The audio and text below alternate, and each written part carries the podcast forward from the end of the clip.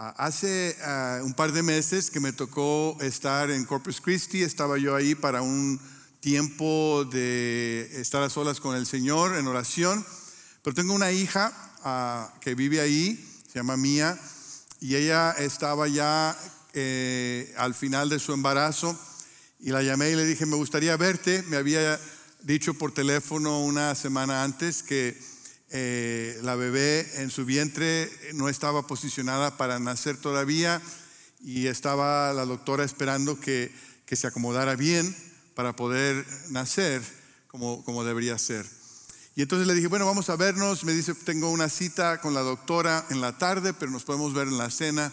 Y le dije, me parece bien, así que llegó la, la noche y nos vimos para cenar. me dio gusto estar platicando con ella. Y le dije, ¿qué tal? ¿Cómo te fue en la cita con, ah, con el médico y me dice, la bebé no se ha movido, sigue atravesadita y quiere decir que mañana me van a hacer cesárea de emergencia. Y le dije, wow. Ah, eh, y fue cosa que ella se acababa de dar cuenta y que yo me acababa de dar cuenta en ese momento. Le dije, vamos a orar. Y oramos ahí mismo en la mesa. Después me dijo, me gustaría ir a la casa de la abuela del lado del papá y, que oráramos ahí. Entonces, siguiendo la cena, fui allá a la, casa de la, abuela y había tías y oramos con ellos diciendo, vamos a poner a Mía y a esta cesárea en sus manos. Y, ya confiados, ya nos íbamos, me dice, oye papá, si me ayudas a instalar el asiento del bebé, bueno, también lo hago. Es, no nada más sé orar, también sé instalar asientos. Soy, soy buen abuelo. Ah, y el siguiente día en la mañana, antes de que entrara la cirugía, eh, estuve ahí con ellos, oré con ella. Y mientras esperábamos, Joseph y yo en la sala, ah, también estábamos orando. Y supimos que la operación ah, salió bien, la bebé nació con salud y fuerza, y en cuestión de horas eh, ya yo la tenía en mis manos, ah, se llama Antares, es el nombre de una estrella y ah, ya tiene dos meses. ¿Quieren ver la foto de dos meses? Sí, ok, muy bien, aquí está. Así que eh, es bonito, es bonito experimentar el poder de la oración, el poder ir al Señor en momentos difíciles, en momentos inciertos y orar y pedirle al Señor. Y hoy estamos hablando de la oración, hemos estado hablando de la oración ya por varias semanas, pero específicamente hoy quiero hablar del poder de, la oración, el poder de una madre de oración. Y muchos de ustedes, muchas de ustedes son madres de oración y doy gracias a Dios por ustedes. Muchos de ustedes oran por sus madres, gracias a Dios por ello. Y hoy queremos hablar de ese ejemplo que ellas nos dan, de esa diferencia que ellas hacen por medio de la oración, que nos inspiran, que nos animan a profundizar en nuestra relación con Dios. Y vamos a una historia de una mujer que oró en una forma muy especial y nos da un ejemplo. Y se encuentra en el libro de Primera de Samuel, capítulo 1, versículo 1, si quieren ir conmigo ahí a ese pasaje. Primera de Samuel 1, 1, dice la Biblia así, en la sierra de Efraín había un hombre sufita de Ramatayín. Su nombre era El Caná, hijo de Jeroán, hijo de Eliú, hijo de Toú, hijo de Suf, Efraimita. El Caná tenía dos esposas. Una de ellas se llamaba Ana y la otra Penina. Esta tenía hijos, pero Ana no tenía ninguno. Cada año el Caná salía de su pueblo para adorar al Señor Todopoderoso y ofrecerle sacrificios en Silo, donde Ofni y Finés, los dos hijos de Eli, ofrecían como sacerdotes del Señor, oficiaban como sacerdotes del Señor. Cuando llegaba el día de ofrecer su sacrificio, el Caná solía darles a Penina y a todos sus hijos e hijas la porción que les correspondía. Pero a Ana le daba una porción especial pues la amaba a pesar de que el Señor la había hecho estéril.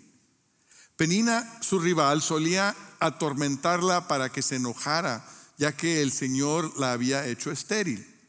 Cada año cuando iban a la casa del Señor sucedía lo mismo. Penina la atormentaba hasta que Ana se ponía a llorar y ni comer quería.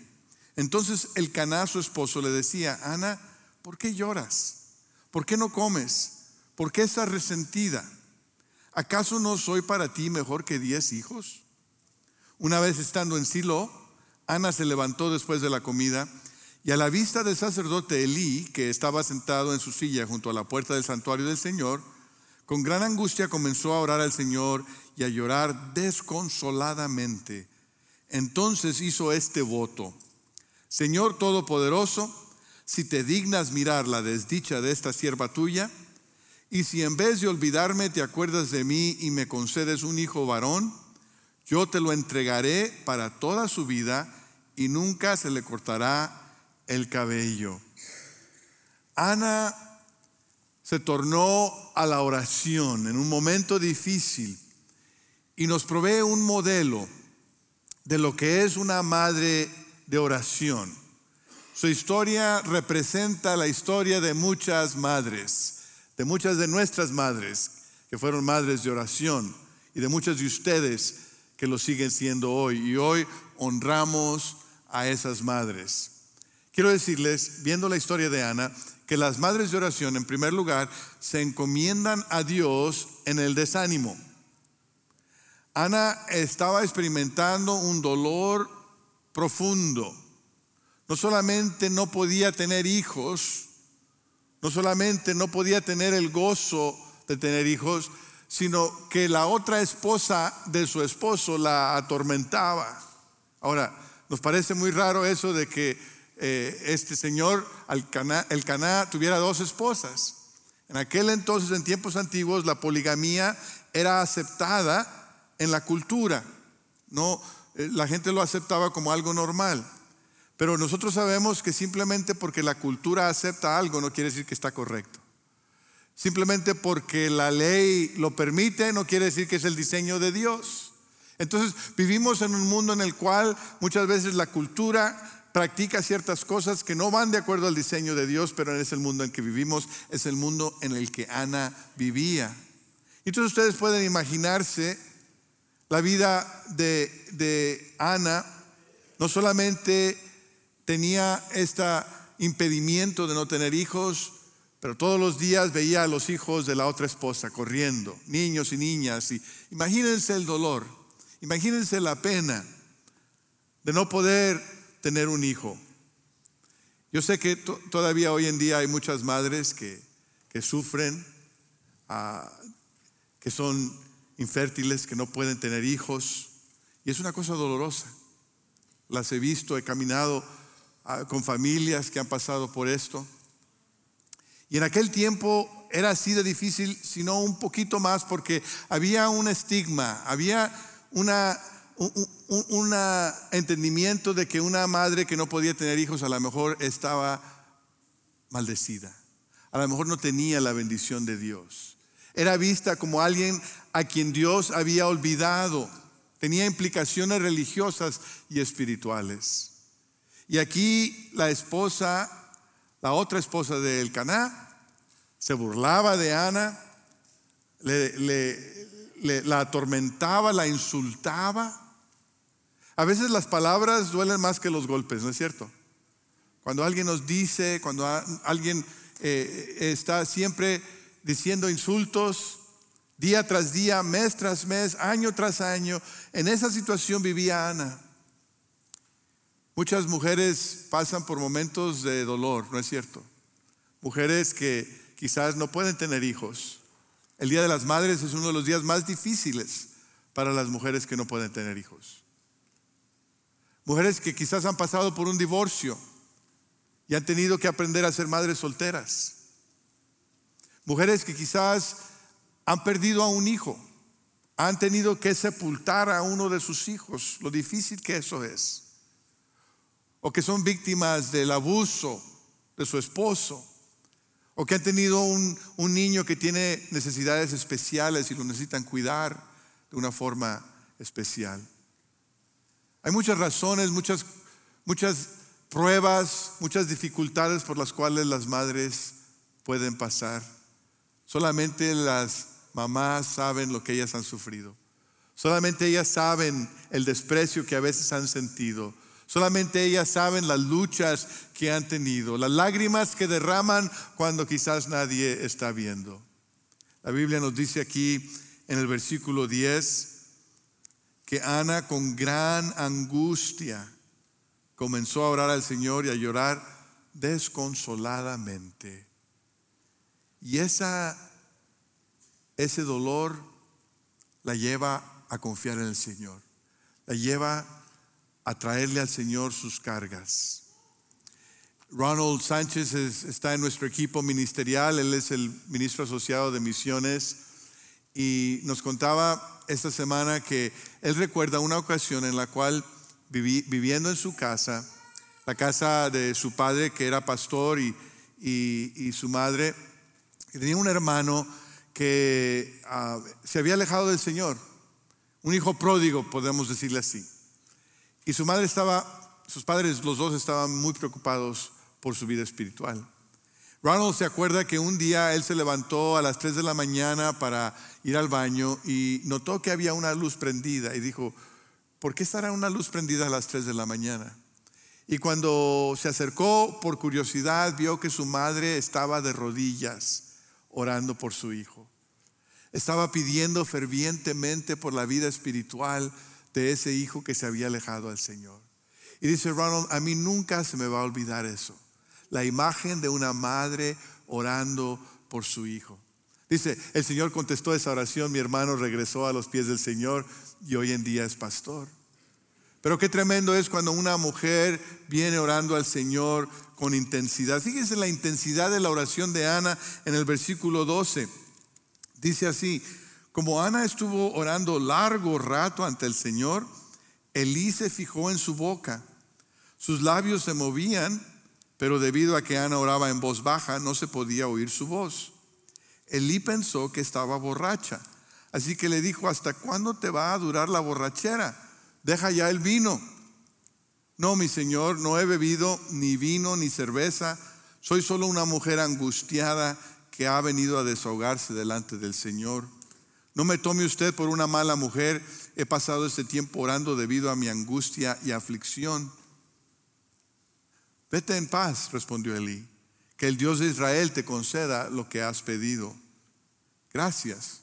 Ojalá favorezca usted siempre a esta sierva suya. Con esto Ana se despidió y se fue a comer. Desde ese momento su semblante cambió su, intensidad, la oración ferviente de Ana fue tal que Elí, el sacerdote, pensó que estaba borracha. Y aún la regaña, la reprende. deja ya la borrachera. Imagínese usted, Ana, en casa le hacen bullying. Y va a la iglesia y el sacerdote se burla de ella. Qué cosa, ¿no? Cuando, cuando decide volverse al Señor en oración, ni el sacerdote le apoya. Pero gracias a Dios que Ana es una mujer fuerte. Que Ana no se volvió al sacerdote, se volvió al Señor. Ana no confió en el hombre, sino confió en su Dios. Y cuando pudo desahogarse delante del Señor, sintió alivio. Su semblante cambió. Cuando dejamos las cargas delante del Señor, hay descanso, hay paz. A veces no sabemos cuándo el Señor va a contestar, a veces no sabemos cómo va a contestar, pero cuando lo dejamos ahí sabemos que podemos descansar en Él. Amén. Las madres de oración buscan al Señor en el desánimo. Las madres de oración experimentan la demostración de Dios, del poder de Dios. Cuando Ana ora, siente alivio pero el Señor no solamente le dio alivio al llevar su carga, sino que también contestó su petición. Fíjense lo que dice el versículo 19, seguimos leyendo. Dice, al día siguiente madrugaron y después de adorar al Señor, volvieron a su casa en Ramá. Luego el Caná se unió a su esposa Ana y el Señor se acordó de ella. Ana concibió y pasado un año dio luz a un hijo y le puso por nombre Samuel pues dijo al Señor, se lo pedí. Dios escuchó la oración de Ana y al tiempo de Dios le concedió lo que ella había pedido. Qué cosa tan tremenda. Imagínense ustedes el gozo de Ana cuando se da cuenta que está embarazada. Después de años de esperar, después de años de anhelar, después de años de que eh, la, esposa de su esposo la, la, molestara, la atormentara y pensara que quizás nunca iba a tener el privilegio de tener a su propio hijo, ahora el Señor ha contestado su petición. Ese es el poder de Dios. Dios puede hacer que una mujer infértil pueda tener un bebé. Dios puede hacer un mar en un desierto. Dios puede hacer que el corazón endurecido se quebrante. Dios puede hacer que el hijo pródigo regrese a casa. Dios puede restaurar el matrimonio que se está desmoronando. Dios puede cambiar la vida del adicto. Dios puede cambiar la vida de la persona que se ha alejado de él. Dios puede hacer milagros todavía. Y los hace. No siempre lo va a hacer. No siempre Dios va a contestar la oración como nosotros queremos que la conteste.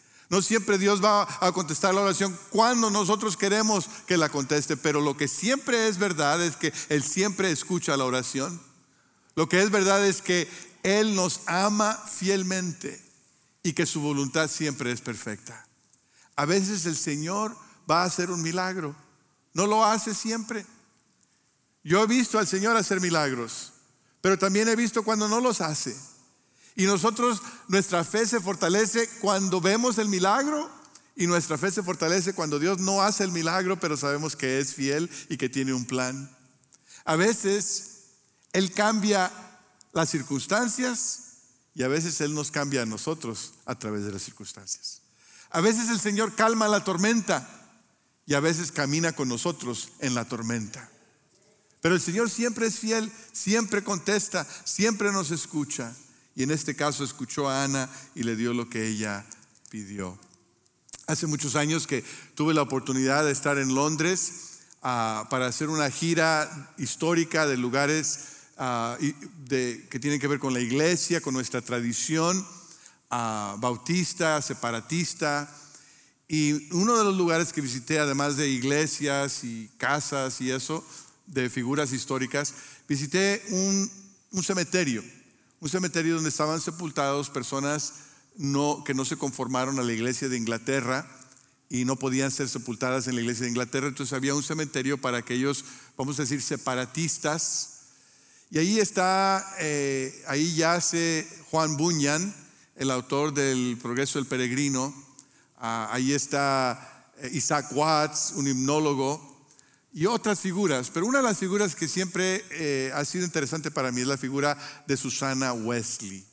Y ahí estaba ah, la piedra de, de, su tumba, de Susana Wesley. Algunos de ustedes quizás han escuchado de ella. Ella vivió ahí en el siglo XVIII, hija de un pastor, se casó con un pastor, tuvieron 19 hijos. Imagínense usted eso, 19 hijos. Nueve de ellos murieron de, muy pequeños. Para cuando Susana Wesley falleció en el año 1742, solamente le quedaban ocho hijos de los 19.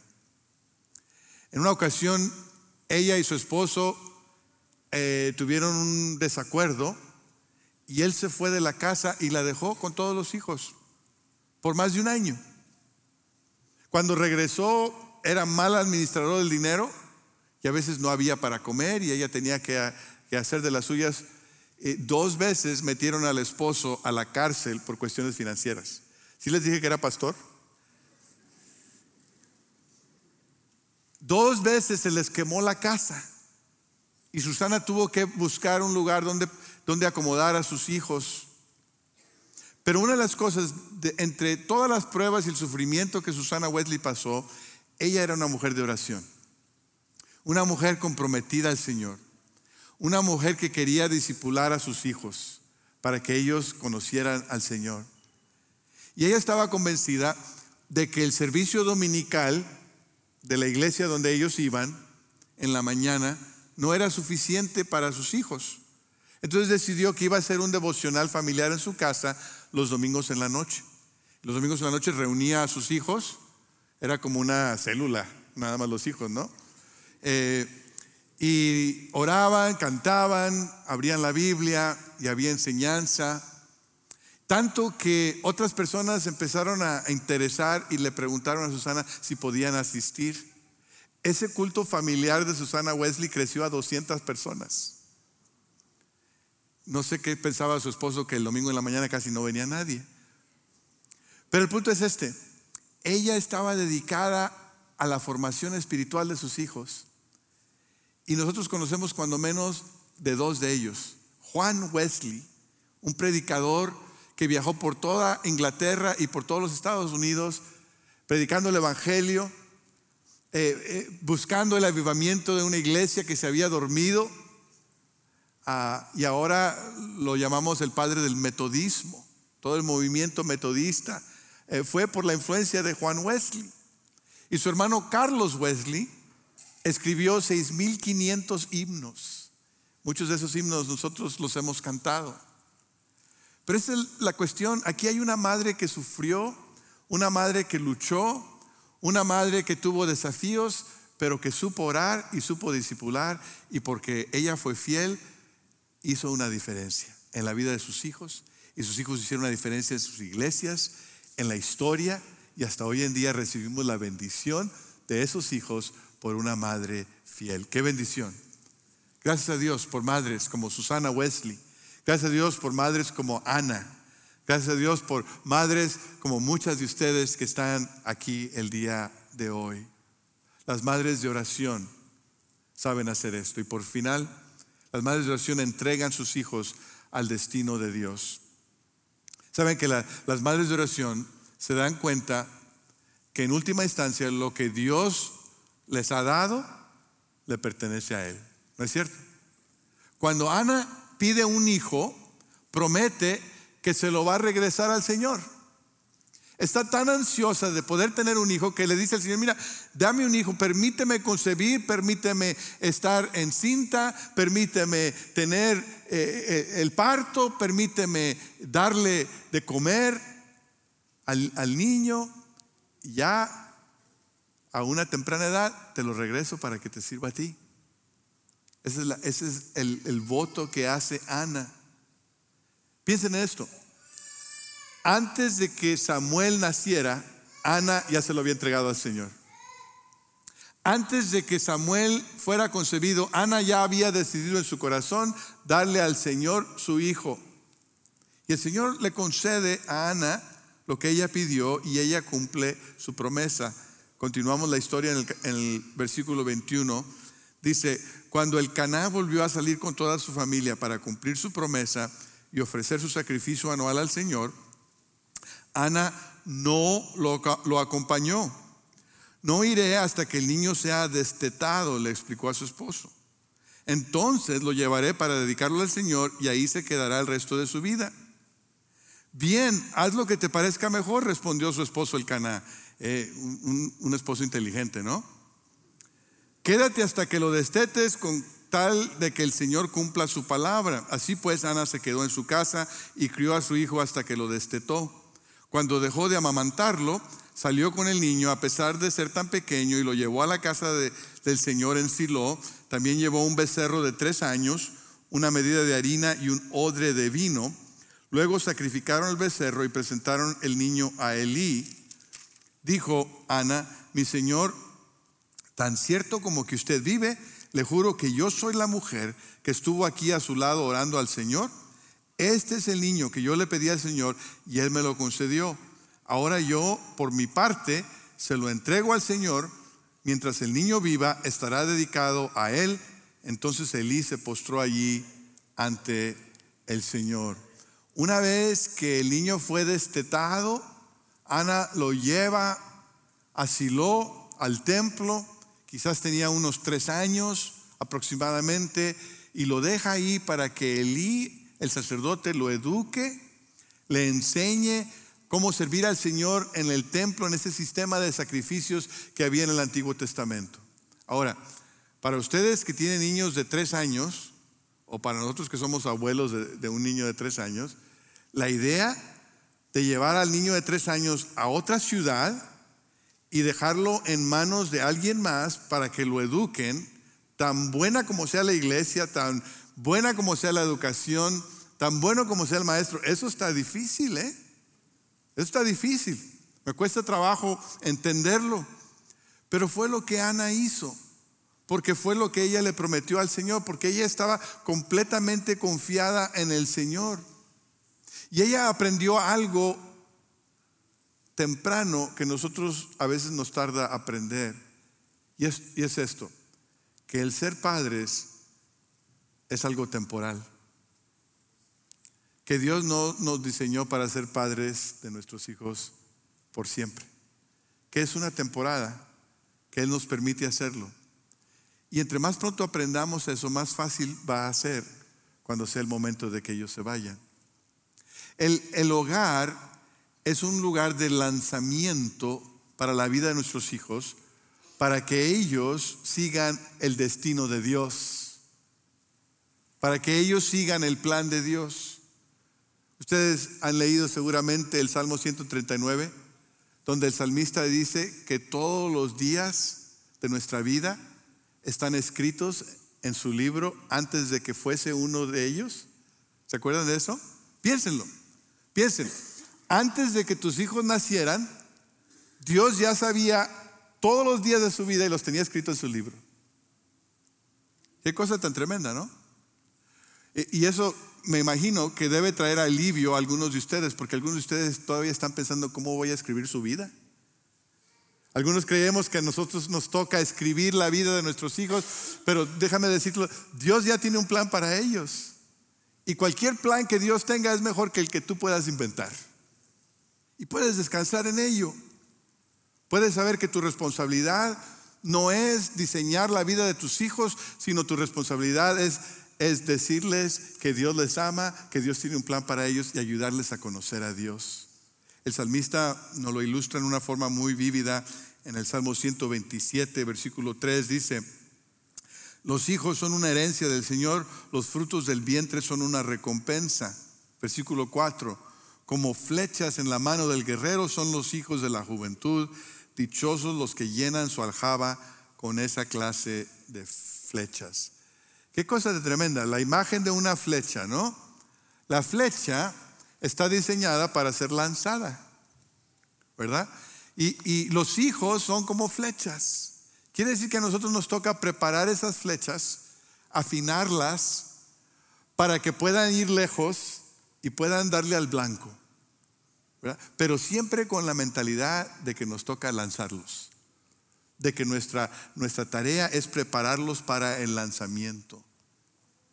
Eso no quiere decir que, que nosotros no tengamos una responsabilidad o que deban dejar a sus hijos aquí a los tres años aquí en la iglesia y después irse, ¿no?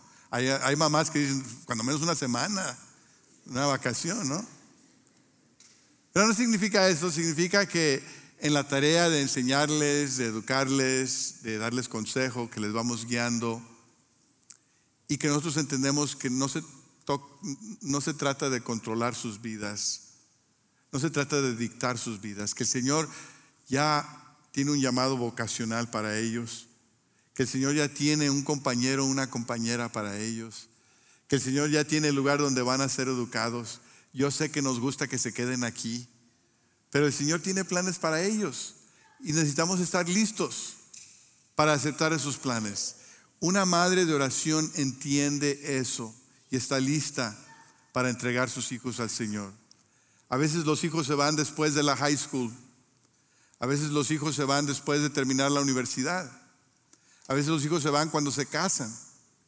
A veces todavía están en casa cuando hacen su maestría y su doctorado. A veces parece que nunca se van a ir.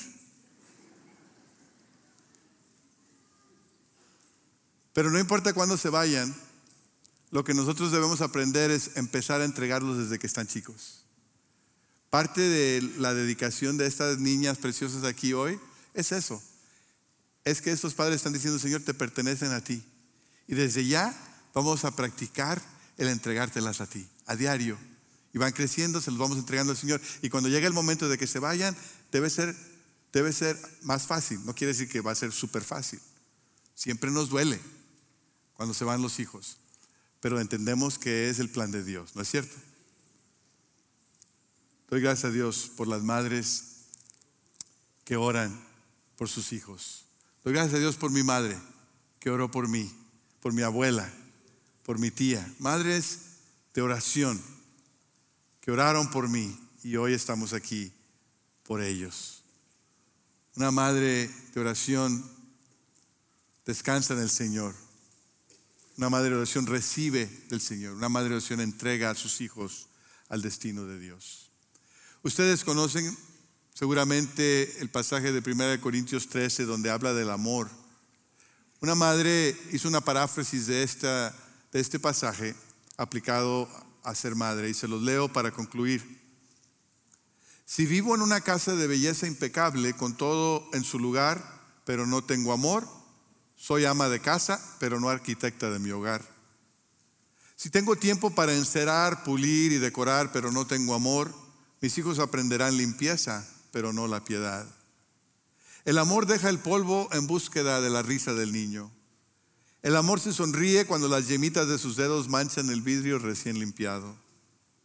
El amor limpia las lágrimas antes de limpiar la leche que se tiró. El amor levanta al niño antes de levantar los juguetes. El amor está presente en las pruebas. El amor reprende, regaña y responde. El amor gatea con el bebé, camina con el pequeño, corre con el niño y está de pie junto al joven para que camine hacia la madurez. El amor es la llave que abre el mensaje de salvación en el corazón del niño.